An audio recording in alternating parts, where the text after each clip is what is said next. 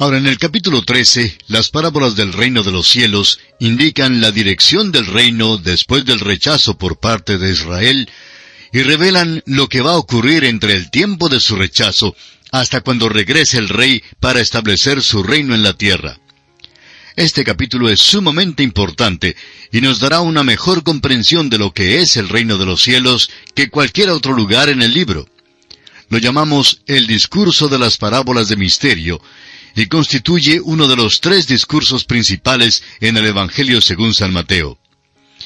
En primer lugar, el Sermón del Monte en los capítulos 5 al 7 mira hacia el pasado. Es la ley para la tierra. En segundo lugar, el discurso de las parábolas de misterio, aquí en este capítulo 13, revela la condición del reino de los cielos en el mundo durante la edad presente. Y en tercer lugar, el discurso del Monte de los Olivos, en los capítulos 24 y 25, miran hacia el futuro, al regreso del Rey y las cosas más allá de esta edad. Este capítulo probablemente es el capítulo clave de este Evangelio. Revela el carácter progresivo del reino de los cielos. Revela la posición presente del reino. Seguramente el reino del cual predicaron Juan el Bautista y Cristo no se ha realizado en el mundo hoy en día. Sin embargo, hay una condición presente del reino de los cielos, la cual es presentada por medio de estas parábolas que describen con exactitud la hora presente. Hay siete parábolas en este capítulo, aunque hay quienes encuentran ocho, al separar la parábola del padre de familia en el versículo 52.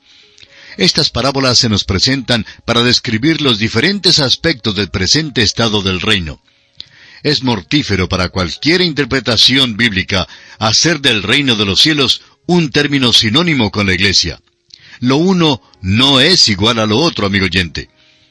Es verdad que la iglesia está en el reino de los cielos hoy, pero el reino de los cielos es un término más amplio y se describe con más exactitud como la cristiandad. En todo lugar donde se predica la palabra de Dios, se produce una condición del reino de los cielos, pero en ningún lugar hay una sección del mundo que haya sido convertida totalmente, ni en donde todo el mundo haya sido traído a la iglesia. La iglesia se encuentra en Mateo 13, pero la iglesia es simplemente un segmento pequeño del reino, la perla de gran precio según los versículos 45 y 46. El reino de los cielos es una vista de alcance mundial, mientras la iglesia es un grupo llamado fuera del mundo. En la presente economía del reino de los cielos siempre hay presente el elemento de maldad, pues la maldad no será quitada totalmente en esta edad. La parábola del trigo y la cizaña ilustra esto. No será sino hasta el fin de la edad que el Hijo del Hombre enviará a los ángeles para arrancar la cizaña. Estos distintivos del estado del reino de los cielos en el presente día son algo que debemos recordar al considerar este capítulo 13. El Evangelio de Mateo sin duda es el Evangelio clave de la Biblia. Es la puerta abierta a ambos testamentos, el Antiguo y el Nuevo. El capítulo 13 del Evangelio según San Mateo es la clave del Evangelio de Mateo. Ahora, ¿qué sucederá al reino de los cielos ahora que la nación de Israel ha rechazado a Jesús como su Mesías? Al parecer, no establecerá su reino en la tierra en su primera venida. Bueno, estas parábolas de misterio presentan una condición del reino de los cielos. Al comenzar este capítulo, notemos que aún las mismas acciones de Jesús son muy interesantes. Leamos los primeros tres versículos de este capítulo 13. Aquel día salió Jesús de la casa y se sentó junto al mar. Y se le juntó mucha gente, y entrando él en la barca, se sentó, y toda la gente estaba en la playa. Y les habló muchas cosas por parábolas, diciendo, He aquí el sembrador salió a sembrar. La escena aquí está en la orilla del mar. El Señor salió de la casa y fue a la playa. El movimiento de Jesús es simbólico. Se aparta de la casa, es decir, de Israel, y va al mar, es decir, a los gentiles. Otras porciones de la Escritura sostienen esto como una verdadera interpretación. Este hecho denota un cambio tremendo que se ha llevado a cabo en su método. Grandes multitudes están reunidas para escucharlo, y así entra en una barca y empieza a hablarles mientras permanecen todos parados en la ribera del mar. El Señor contó varias parábolas, pero interpretó solo dos de ellas, la parábola del sembrador y la parábola del trigo y la cizaña. Es importante notar que su interpretación de estas dos parábolas pasa a las otras parábolas. No tenemos ningún derecho de cambiar cualquiera otra parábola ni de contradecir algo que el Señor ha interpretado. Por ejemplo, en la parábola del sembrador, las aves representan la maldad. No debemos decir, pues, que las aves representan el bien en cualquiera de las otras parábolas. Debemos ser consistentes y seguir fielmente la interpretación del Señor. Ahora leamos desde la segunda parte del versículo 3 hasta el versículo 9 de este capítulo 13 de Mateo.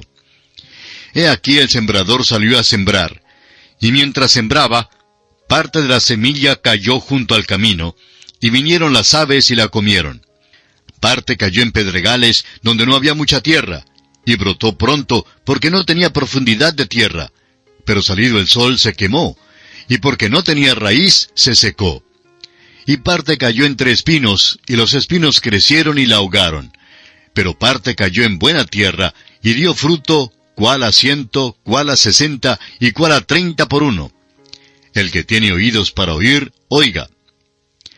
La interpretación de esta parábola se da en los versículos 18 al 23. Iremos adelante para dar la interpretación que dio el Señor. El sembrador es el Hijo del Hombre. La semilla es la palabra de Dios. El Señor Jesús está sembrando la semilla en el mundo de hoy. Él era rey, pero puso a un lado su ropaje real y llegó a ser un humilde carpintero. Hoy día, Jesús está de agricultor y está sembrando la semilla de la palabra, aunque todavía es rey. El sembrar la semilla era una escena familiar en Palestina. Raspaban la superficie del terreno con algún arado muy tosco y algunas veces ni aún hacían eso. Luego el sembrador salía y echaba la semilla en la tierra. El campo donde se siembra es el mundo y no la iglesia. Estamos hablando en cuanto a una situación mundial. La iglesia está en el mundo, pero fuera de la iglesia están multitudes de personas que no han aceptado a Cristo como Salvador. La palabra se les da a estos, a esos y a aquellos. Unos aceptan la palabra, pero otros no la aceptan. Nuestro trabajo es el de sembrar la semilla con fidelidad, aun sabiendo que todos no la recibirán. El Señor Jesús está encargado de este gran programa de sembrar la semilla nos ha proporcionado a nosotros un rinconcito donde trabajar y nos toca sembrar con fidelidad esa semilla. Deseamos ser específicos aquí. Este es el día para sembrar la semilla. No queremos pararnos sobre pelillos, pero creemos que la cosecha no figura para el día de hoy. Pero alguien dirá, ¿no dijo Cristo, según Mateo 9:38, rogad pues al Señor de la mies? Pues miremos de nuevo el pasaje. Los versículos 36 al 38 de Mateo capítulo 9 dice, Y al ver las multitudes, tuvo compasión de ellas, porque estaban desamparadas y dispersas como ovejas que no tienen pastor. Entonces dijo a sus discípulos, A la verdad la mies es mucha, mas los obreros pocos. Rogad pues al Señor de la mies que envíe obreros a su mies.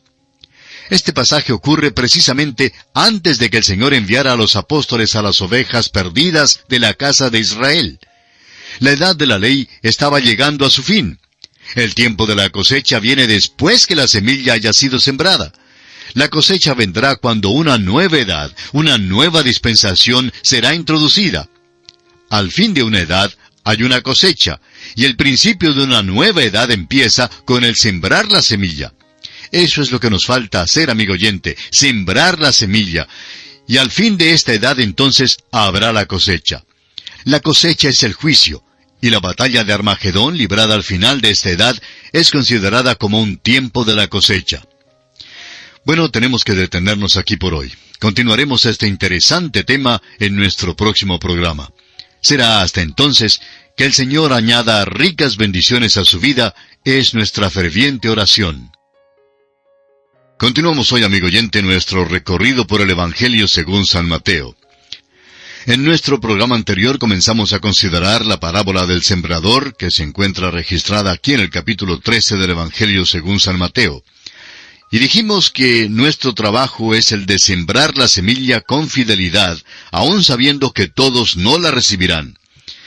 El Señor Jesús está encargado de este gran programa de sembrar la semilla, nos ha proporcionado un rinconcito donde trabajar y nos toca sembrar la semilla. y deseamos ser específicos. Este es el día para sembrar la semilla. No queremos pararnos sobre pelillos, pero creemos que la cosecha no figura para el día de hoy. Alguien dirá, ¿no dijo Cristo, rogad pues al Señor de la mies en Mateo 9:38? Mateo 9:36 al 38 dice, Y al ver las multitudes, tuvo compasión de ellas, porque estaban desamparadas y dispersas como ovejas que no tienen pastor. Entonces dijo a sus discípulos, a la verdad las mies es mucha, mas los obreros pocos. Rogad pues al Señor de la mies que envíe obreros a su mies. Este pasaje ocurre precisamente antes de que el Señor enviara a los apóstoles, a las ovejas perdidas de la casa de Israel. La edad de la ley estaba llegando a su fin.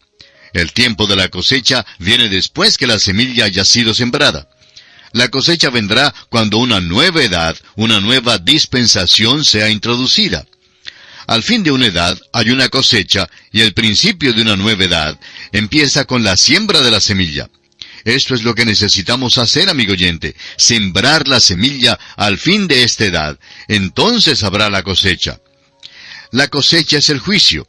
Y la batalla de Armagedón librada al final de esta edad es considerada como un tiempo de la cosecha.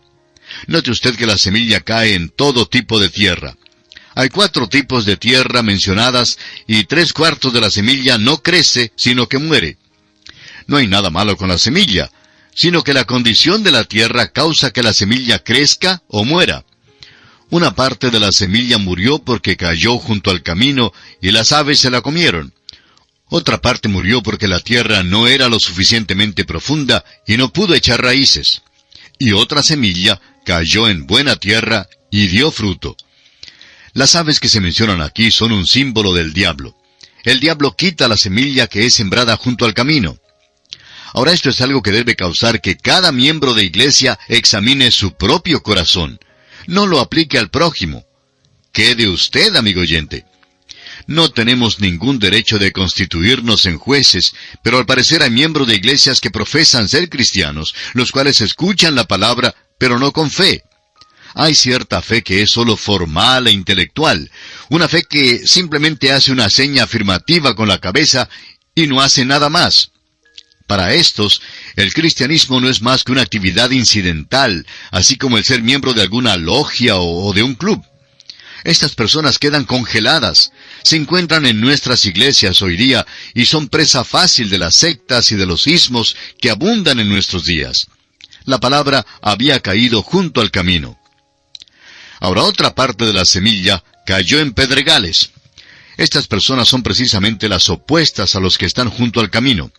Estas personas reciben la palabra en el entusiasmo de la carne. Son emocionales, dejan caer las lágrimas, son grandemente conmovidas, son las que tienen sentimientos profundos, pero siguen siendo carnales. Las llamamos cristianos alcacelser, por así decirlo. Son efervescentes y se agitan. Se agitan tanto durante una reunión como un cohete en una plataforma de lanzamiento, pero nunca entran en órbita. Tienen gran fervor y energía, pero son como velas romanas apagadas después de que terminan las reuniones. Las dificultades y la persecución apagan su interés, y siendo que lo que en ellos ocurre no es del Espíritu, entonces caen de nuevo en un desuso inocuo.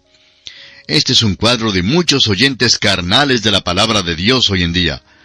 Por un tiempo manifiestan un gran interés y celo, pero un poquito de dificultad revela su verdadera actitud.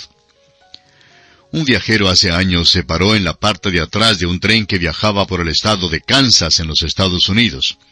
Alguien había tirado un papel en los carriles del ferrocarril, al pasar el tren a toda velocidad, el papel revoloteó hacia el aire y a toda velocidad en la misma dirección del tren. Pero tan pronto como el tren pasó, el papel se posó en el carril y pronto hizo una parada repentina y se quedó muerto como una piedra. Aquel papel nos recuerda de muchos cristianos. Durante las reuniones sensacionales, estas personas realmente se engranan. Sin embargo, no hay nada genuino y todo resulta ser simplemente una ostentación emocional son pedregales. Ahora, otra semilla cae entre espinos. El mundo ahoga la palabra en esta clase de oyentes por medio de la adversidad y por medio de la prosperidad. Tenemos la pobreza abyecta por un lado y la prosperidad extrema por el otro lado. Hoy en día estos dos grupos de personas son las más difíciles de alcanzar fuera de la iglesia. Es verdad que entre los creyentes en Cristo hay muchas personas que dejan que el mundo ahogue la palabra de Dios. Sin embargo, en este caso, estos no son simplemente diferentes tipos de creyentes, estos no son creyentes de ninguna manera. Estas son personas que han escuchado la palabra, profesan haberla creído, pero en realidad no lo han hecho. Sería bueno que todos nosotros examinemos nuestras vidas para ver si realmente estamos en la fe o no. Ahora, alguna semilla cae en buena tierra. Solamente una cuarta parte de la semilla cayó en buena tierra. Solamente un tercio de un cuarto produjo una cosecha abundante. Nos dicen hoy en día que el grano bueno multiplicará por pares. Alguna de la semilla no dio muchísimo fruto. Alguna produjo a treinta, alguna a sesenta y alguna a ciento. Otra verdad que no debemos olvidar es que el buen agricultor no solo se preocupa por usar buena semilla, sino que también hace lo posible por preparar el terreno en el cual va a sembrar. Es importante notar que los que escuchan deben entender la palabra. Usted recordará que el eunuco etíope estaba leyendo la palabra, pero no la comprendió, aún teniendo el deseo de entenderla. El Espíritu de Dios envió a Felipe a este hombre, quien le explicó que en el pasaje que leía, el que fue herido por nuestras rebeliones y molido por nuestros pecados fue el propio Señor Jesucristo. El eunuco entendió y aceptó y recibió al Señor como su Salvador personal. Usted puede leer de esta historia en el capítulo 8 de los Hechos de los Apóstoles, versículos 26 al 40. Al hablarles Jesús por parábolas, los discípulos tuvieron una pregunta en sus mentes. Leamos el versículo 10 de este capítulo 13 de Mateo. Entonces, acercándose los discípulos, le dijeron, ¿Por qué les hablas por parábolas? Alguien ha dicho que una parábola es una historia terrenal con un significado celestial. Y esta es una buena interpretación. Es como poner una regla al lado de una mesa o una pared para medirla. Aquella regla es como una parábola. Está puesta para medir. El Señor habló por parábolas para medir la verdad celestial que presenta. Ahora, ¿por qué lo hizo? Leamos el versículo 11. Él respondiendo les dijo, Porque a vosotros os es dado saber los misterios del reino de los cielos, mas a ellos no les es dado. Si un hombre desea conocer la palabra y la verdad, la puede conocer. Si un hombre quiere hacerse sordo a la palabra y a la verdad, puede ser enteramente sordo. Pues todos conocemos el dicho, no hay peor sordo como el que no quiere oír, ni tal ciego como el que no quiere ver. Si no quiere oírla, tampoco entenderá la palabra. Debe tener aquel oído interior que desea escuchar la palabra de Dios, porque dice el Señor en el capítulo 13, versículo 12 de Mateo, porque a cualquiera que tiene se le dará, y tendrá más, pero al que no tiene, aún lo que tiene le será quitado. Si usted, amigo oyente, conoce un poquito de la verdad, y si desea conocer más, el Señor entonces añadirá al poquito que usted ya tiene. Si es que no desea conocer más de la verdad, el Señor entonces hará que no la conozca. El Señor habló por parábolas para que los que deseaban oír pudieran oír, y para que no hubiera necesidad de que los que no querían oír la oyeran. El Señor basó así sus parábolas en las cosas comunes y conocidas. Les dio las grandes cosas espirituales ilustradas con cosas que ellos sabían al dedillo y con cosas que podían ver. Consideremos ahora la parábola de la cizaña. Como ya hemos indicado, estas parábolas son una descripción de la hora presente. El programa de Dios hoy en día es por medio de su iglesia. La iglesia es un cuerpo de personas que han sido llamadas del mundo, lo cual quiere decir que el Señor está llamando una gente para su nombre. Pero estas parábolas no hablan principalmente acerca de la iglesia. Más bien, hablan del reino de los cielos, el cual abarca la tierra hablan del reino de los cielos que se establecerá sobre toda la tierra. Esto nos trae entonces a esta segunda parábola. Versículo 24 de este capítulo 13 de Mateo dice, Les refirió otra parábola diciendo, El reino de los cielos es semejante a un hombre que sembró buena semilla en su campo. El Señor comienza esta parábola donde dejó de hablar del sembrador. Este es otro aspecto del reino de los cielos. Es un cuadro de un hombre que sembró buena semilla. Luego sucede algo. Los versículos 25 y 26 nos dicen, Pero mientras dormían los hombres, vino su enemigo y sembró cizaña entre el trigo y se fue. Y cuando salió la hierba y dio fruto, entonces apareció también la cizaña. Note usted quién está dormido. Dice que mientras los hombres dormían, el enemigo vino. Recuerde usted que el sembrador es el Señor, y él no se adormece ni se duerme. Satanás es el enemigo, y él siembra la cizaña entre el trigo. Las cizañas son las falsas doctrinas. Hay mucho de este tipo de sembrar hoy en día. Al crecer primero el trigo y la cizaña, es difícil distinguir entre ambos. Francamente, muchas sectas e ismos también parecen ser buenos en el principio. No es posible distinguir entre ellos y la verdad hasta cuando uno llega a la decimosegunda, a la decimotercera lección. Esas son las lecciones de las cuales tendrán que cuidarse. Alguien dijo una vez a un predicador que no debía criticar a fulano de tal porque él le había escuchado y predicado el Evangelio. A esto el predicador respondió, Quizá predicará el Evangelio un día y es posible que lo predique de vez en cuando, pero ¿qué de las falsas enseñanzas que mete en medio de las veces cuando predica el Evangelio? ¿Se da cuenta usted? Está sembrando la cizaña entre el trigo. Veamos ahora los versículos 27 al 30 de este capítulo 13 del Evangelio según San Mateo. Vinieron entonces los siervos del padre de familia y le dijeron, Señor, ¿no sembraste buena semilla en tu campo? ¿De dónde pues tienes cizaña? Él les dijo, Un enemigo ha hecho esto. Y los siervos le dijeron, ¿Quieres pues que vayamos y la arranquemos? Él les dijo, No, no sea que al arrancar la cizaña arranquéis también con ella el trigo. Dejad crecer juntamente lo uno y lo otro hasta la siega, y al tiempo de la siega yo diré a los segadores, recoged primero la cizaña y atadla en manojos para quemarla, pero recoged el trigo en mi granero. Este es un cuadro muy importante. El enemigo es el diablo. La cizaña son los hijos del malo. La cizaña y el trigo han de crecer juntos. Este es un cuadro de la cristiandad y no de la iglesia. La iglesia debe arrancar la cizaña. Alguien preguntó una vez a un pastor, Pastor, ¿cree usted que el mundo se mejore? La respuesta fue, sí, creo que se está mejorando de situación. Luego alguien preguntó, Reverendo, ¿no cree que el mundo está empeorando? La respuesta fue, sí, creo que el mundo va de mal en peor. Un tercero que escuchó dar las dos respuestas dijo, ¿qué trata de hacer? ¿Mantenerse indeciso? ¿Trata de complacer a todos? No parece que fuera usted. La verdad, amigo oyente, es que ambas respuestas son ciertas. El trigo crece hoy en día y la cizaña también crece. El mundo sí está mejorando de situación. El trigo crece y madura. Nunca jamás ha habido un tiempo cuando haya habido tanta enseñanza bíblica como en el día de hoy. Hay muchos maravillosos santos de Dios que aman la palabra de Dios. Pero el mundo también se empeora. Hay mucha cizaña que crece. El autor de estos estudios bíblicos, el doctor J. Vernon McGee, contaba que cuando comenzó su ministerio, se metió en una denominación con la idea de darle una limpieza general.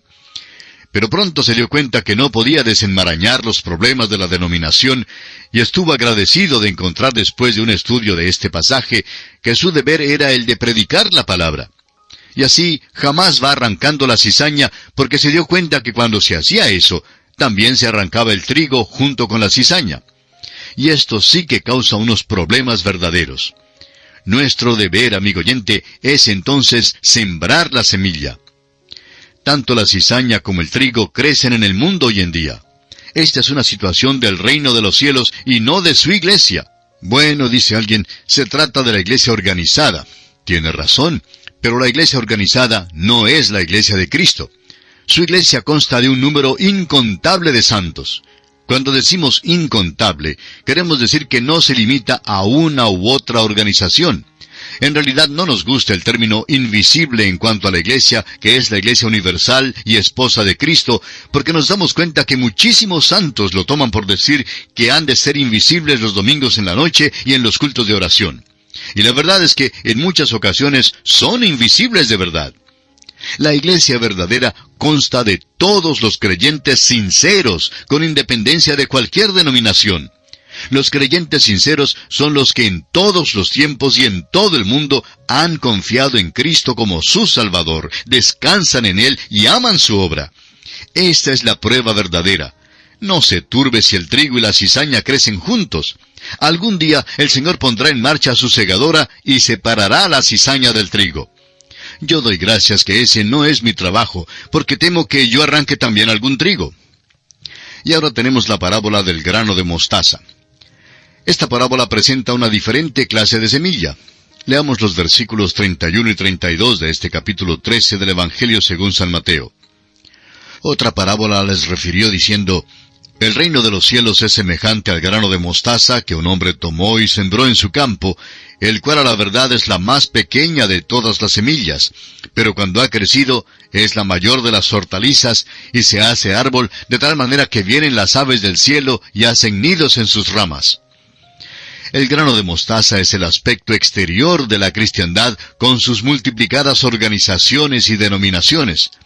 Este pequeño grano es un condimento que da sabor pero que no tiene valor alimenticio. A usted no le sería posible vivir de la mostaza solo es buena para dar sabor a las hamburguesas. El granito de mostaza debe ser una hierba y no un árbol. Este granito llegó a ser árbol.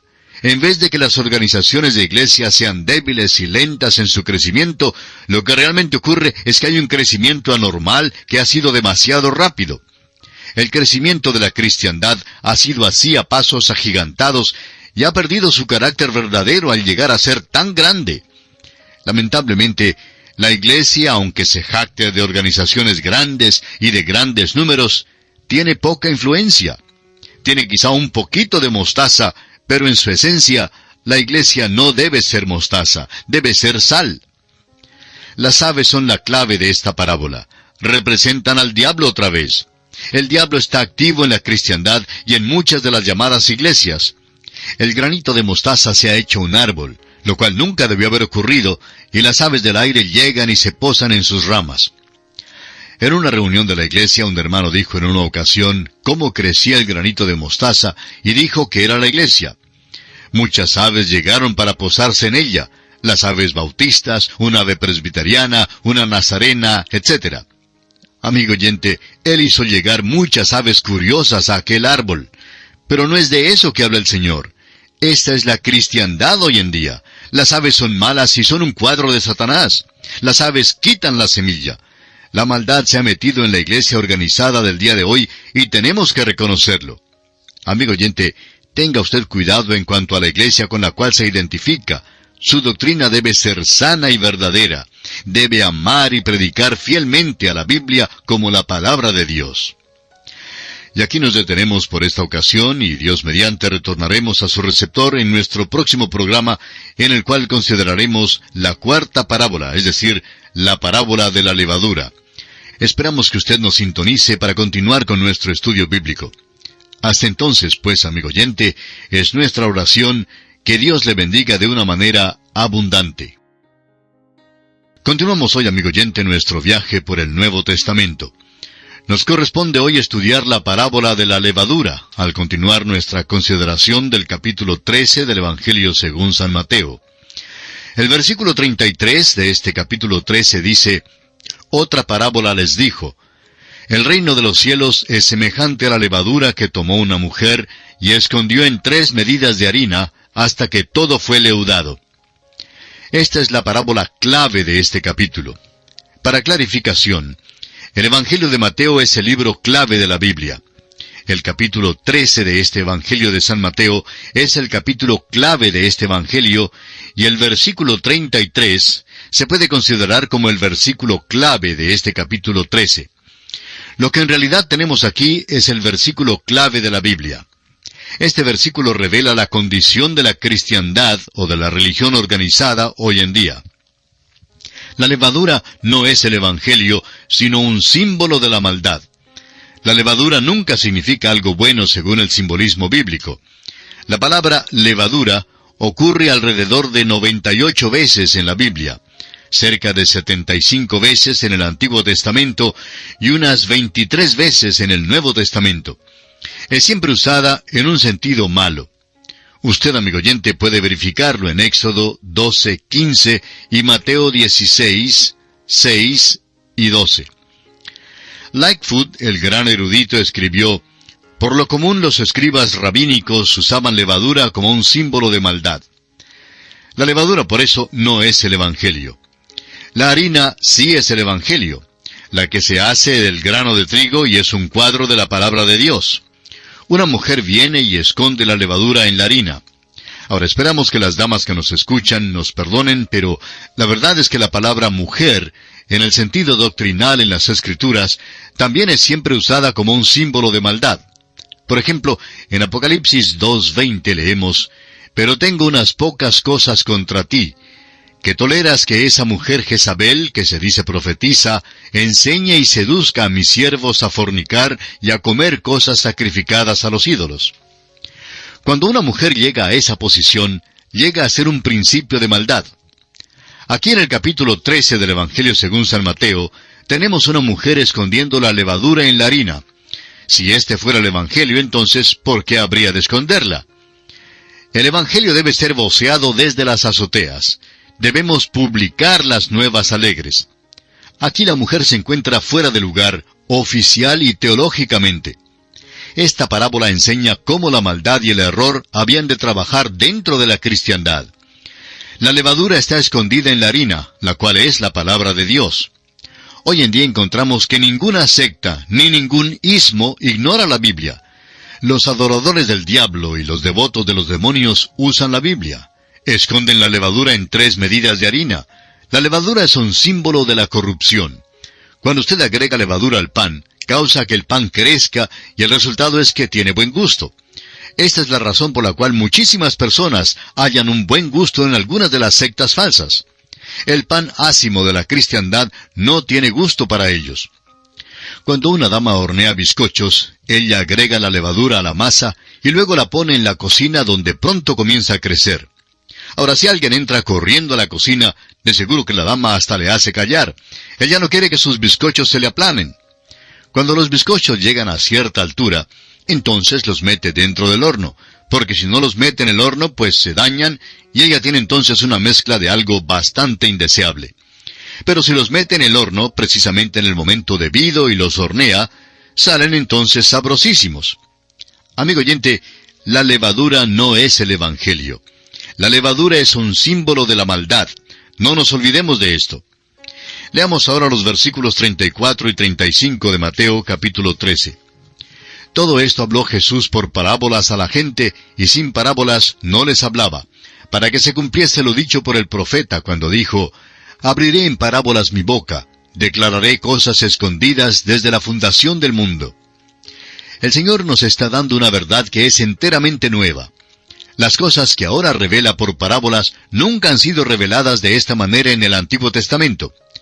Prosigamos ahora con el versículo 36. Entonces, despedida la gente, entró Jesús en la casa, y acercándose a él sus discípulos le dijeron, Explícanos la parábola de la cizaña del campo. Jesús ha mandado a la multitud a que se aparte y se ha reunido junto con los discípulos. Les va a interpretar la parábola de la cizaña.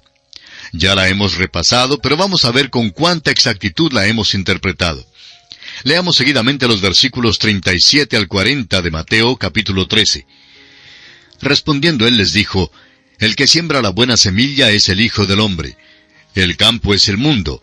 La buena semilla son los hijos del reino, y la cizaña son los hijos del malo. El enemigo que la sembró es el diablo. La ciega es el fin del siglo. Y los segadores son los ángeles. De manera que como se arranca la cizaña y se quema en el fuego, así será en el fin de este siglo.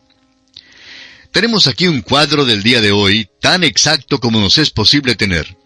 Es un cuadro de la cristiandad hoy en día y no de la iglesia. El Señor sigue revelando nuevas verdades.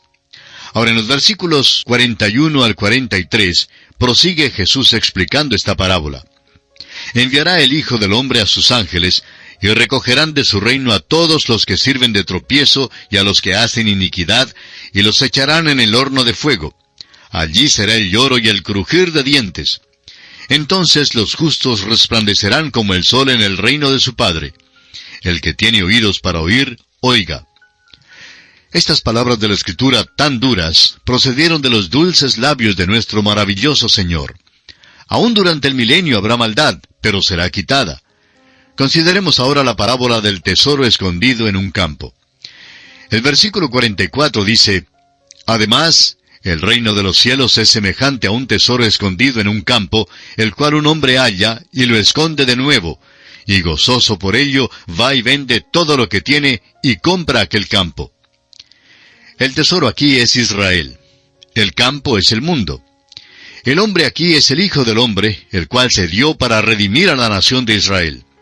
Usted puede referirse también a Zacarías capítulo 13 versículo 1, donde leemos, En aquel tiempo habrá un manantial abierto para la casa de David y para los habitantes de Jerusalén, para la purificación del pecado y de la inmundicia.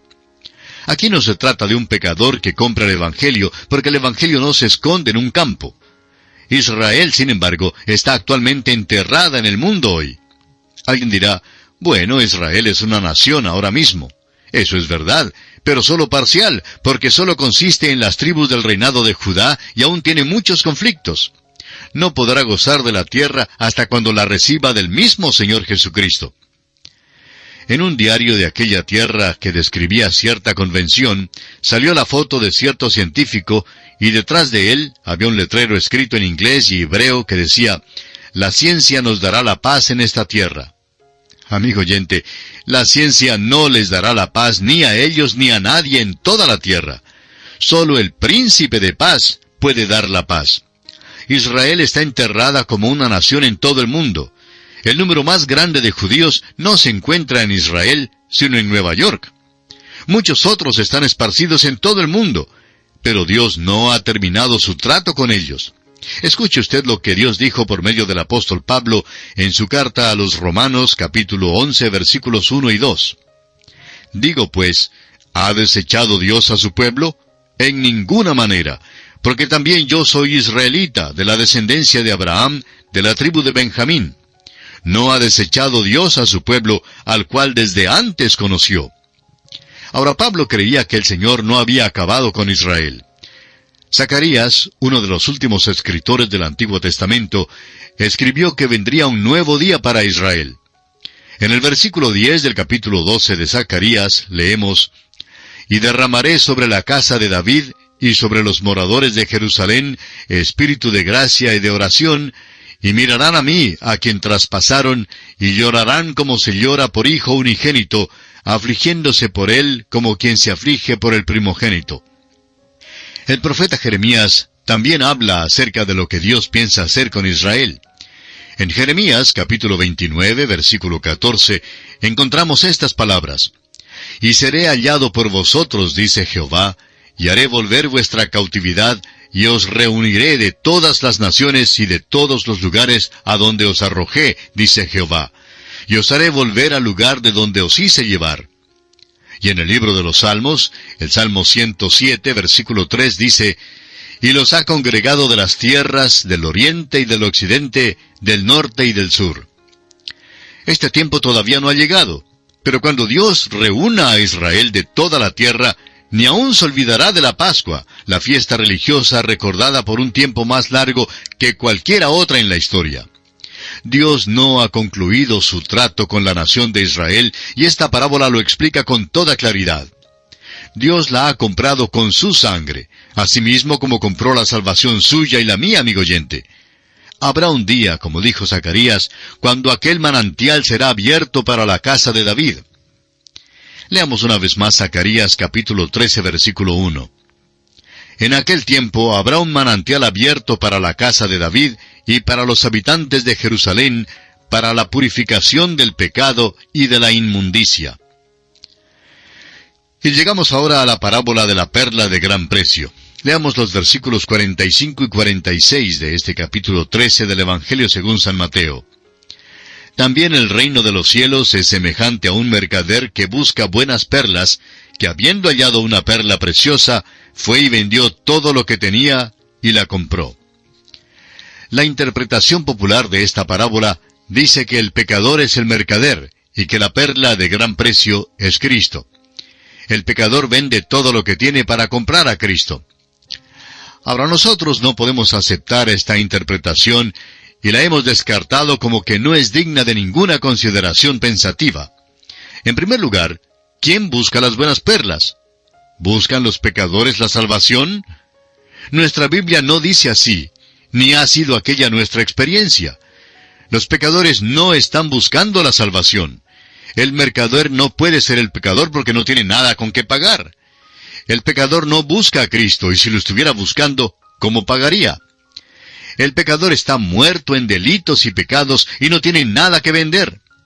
Considere usted también el hecho de que ni Cristo ni la salvación están para la venta. La salvación es una dádiva. Así lo dice el apóstol Juan en el capítulo 3 de su Evangelio, versículo 16. Porque de tal manera amó Dios al mundo, que ha dado a su Hijo unigénito, para que todo aquel que en él cree no se pierda, mas tenga vida eterna. La interpretación correcta de esta parábola revela a Cristo como el mercader.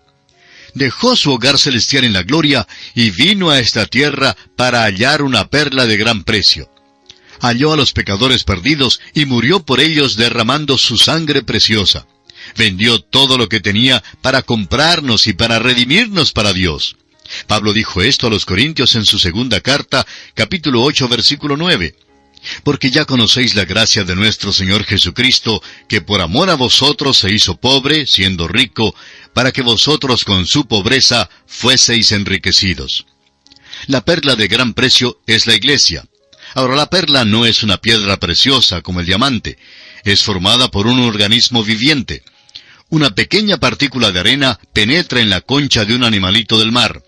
Esta partícula daña o hiere el organismo, el cual responde emitiendo una excreción que cubre la materia extraña.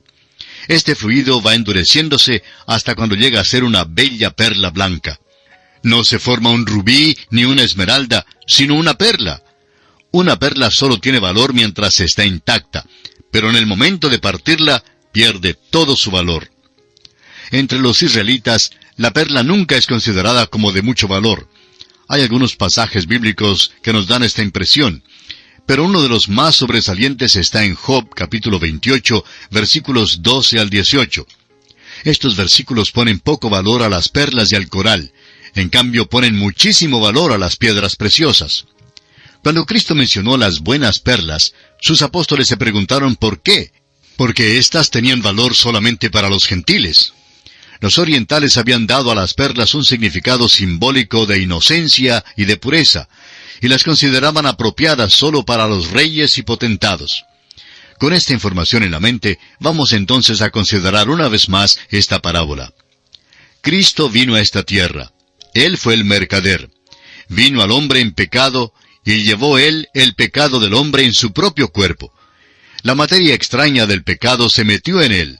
Fue hecho pecado por nosotros. Isaías dice en su libro capítulo 53 versículo 5, Mas él herido fue por nuestras rebeliones, molido por nuestros pecados. El castigo de nuestra paz fue sobre él, y por su llaga fuimos nosotros curados. Alguien lo ha expresado así. Me metí en el corazón de Cristo por una herida de lanza. La respuesta del Señor Jesús al pecador fue de rodearlo de su manto blanco de justicia e introducirlo en la iglesia. La formación de la perla, la iglesia, es la respuesta del organismo, Cristo, a la materia extraña, el pecado. Cristo nos emblanquece, purifica nuestras impurezas. Así lo declara Pablo en su carta a los Efesios capítulo 2 versículo 10, donde dice, porque somos hechura suya, creados en Cristo Jesús para buenas obras, las cuales Dios preparó de antemano para que anduviésemos en ellas. Cristo ve a la iglesia como algún día será presentada a Él sin mancha y sin contaminación. Vendió todo lo que tenía para ganar a la iglesia. Juan, escribiendo su primera epístola en el capítulo 3, versículo 2, dice, Amados, Ahora somos hijos de Dios, y aún no se ha manifestado lo que hemos de ser. Pero sabemos que cuando Él se manifieste, seremos semejantes a Él, porque le veremos tal como Él es. El libro del Apocalipsis nos dice que la nueva Jerusalén será el hogar de la iglesia.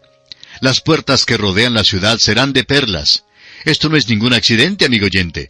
Cristo es el mercader y pagó todo lo que tuvo para comprar su redención y la mía.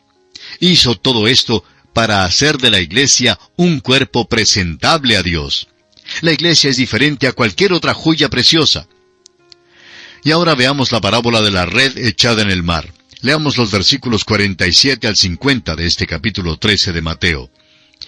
Asimismo el reino de los cielos es semejante a una red que echada en el mar recoge de toda clase de peces, y una vez llena la sacan a la orilla, y sentados recogen lo bueno en cestas y lo malo echan fuera. Así será al fin del siglo, saldrán los ángeles y apartarán a los malos de entre los justos, y los echarán en el horno de fuego. Allí será el lloro y el crujir de dientes. En esta parábola, la red es el Evangelio, el mar es el mundo. Hay peces buenos y malos en la red. Es necesario separarlos. Ahora permítanos decir una vez más, amigo oyente, que la red no es la iglesia. Este pasaje bíblico habla del fin del siglo. Una mejor traducción sería el fin de la edad. La Biblia no enseña el fin del siglo, sino el fin del tiempo y el principio de la eternidad. Al fin de esta edad, el Señor vendrá y establecerá su reino, y aclara sin lugar a dudas que será una cosa terrible estar entre los perdidos. Un hombre de ciencia escribió una vez una ponencia científica en la cual presentaba ciertas evidencias científicas sobre algunos temas en diferentes campos. La ciencia no está segura de los efectos que pueda tener una explosión atómica, la guerra bacteriológica, la píldora, ni de muchas otras cosas. Uno de los científicos decía en conclusión, puede que usted no sepa si hay o no un cielo o un infierno, pero tendrá que asegurarse de ir al cielo porque si se equivoca, se hallará en muchos apuros. Amigo oyente, el Señor nos advierte esto también.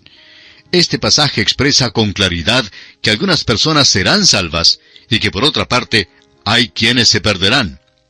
¿Cuál es su posición hoy en día, amigo oyente? Es cosa muy común en nuestros días ser una persona afable. Si alguien niega que hay tal lugar como el infierno, no le consideran un ser raro.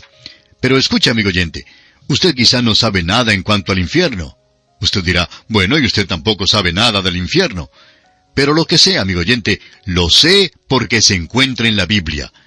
Y siendo que este libro ha tenido tanta exactitud en nuestra vida y hemos comprobado personalmente que es verdad, damos entonces por sentado de que lo que dice en cuanto al infierno es la verdad. Andamos sobre la afirmación de que el infierno es una realidad. Amigo oyente, si le dijeran que pasaría por su pueblo un huracán, ¿sería usted como el hombre que dice, bueno, me arriesgaré? Sería desastroso si usted se equivocara, amigo oyente. El Señor trata de decirnos en la parábola de la red echada en el mar que no debemos arriesgarnos. Por eso le exhortamos a que ponga ahora mismo su confianza en el Señor. Y aquí llegamos a la parábola del padre de familia. Hay algunas personas que llaman a este versículo una parábola y hay quienes no lo consideran una parábola. Sin embargo, el contenido de este versículo tiene un mensaje importante para nosotros. Leamos entonces el versículo 52 de este capítulo 13 de Mateo. Él les dijo, Por eso todo escriba docto en el reino de los cielos es semejante a un padre de familia, que saca de su tesoro cosas nuevas y cosas viejas. Este es un versículo muy personal, especialmente para los profesores e intérpretes de la palabra de Dios que tienen que presentar tanto las viejas como las nuevas verdades de sus preciosas páginas. Las antiguas verdades del Antiguo Testamento que han sido atesoradas por mucho tiempo, y también las nuevas verdades, tales como las reveladas en estas parábolas, deben ser enseñadas y compartidas con otros. Este es nuestro trabajo hoy en día. Y aquí nos detenemos por hoy. Concluiremos el estudio del capítulo 13 del Evangelio según San Mateo en nuestro próximo programa y la invitamos a que vuelva a escucharnos. Será pues, hasta entonces, es nuestra oración que el Señor le bendiga en gran manera. Continuamos hoy, amigo oyente, nuestro viaje por el Nuevo Testamento y seguimos considerando el Evangelio según San Mateo. En nuestro programa de hoy vamos a considerar la última parte del capítulo 13 de este Evangelio de Mateo daremos consideración a los versículos 54 al 58, donde Jesús regresa a su propia tierra y es rechazado. Después de enseñar todas estas parábolas a sus discípulos, el Señor Jesús se aparta y se va a Nazaret. Leamos pues los versículos 54 al 58. Y venido a su tierra les enseñaba en la sinagoga de ellos, de tal manera que se maravillaban y decían, ¿De dónde tiene éste esta sabiduría y estos milagros? ¿No es este el hijo del carpintero? ¿No se llama su madre María y sus hermanos Jacobo, José, Simón y Judas? ¿No están todas sus hermanas con nosotros? ¿De dónde pues tiene éste todas estas cosas? Y se escandalizaban de él. Pero Jesús les dijo, No hay profeta sin honra sino en su propia tierra y en su casa. Y no hizo allí muchos milagros a causa de la incredulidad de ellos. Al parecer, amigo oyente, la visita de Jesús a Nazaret fue para mostrar cuán grande era la extensión de la oposición.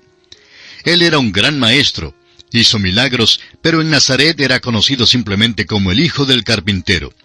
Muchos hombres dicen lo mismo hoy en día, pero Jesús todavía hace la pregunta, ¿quién dicen los hombres que es el Hijo del Hombre?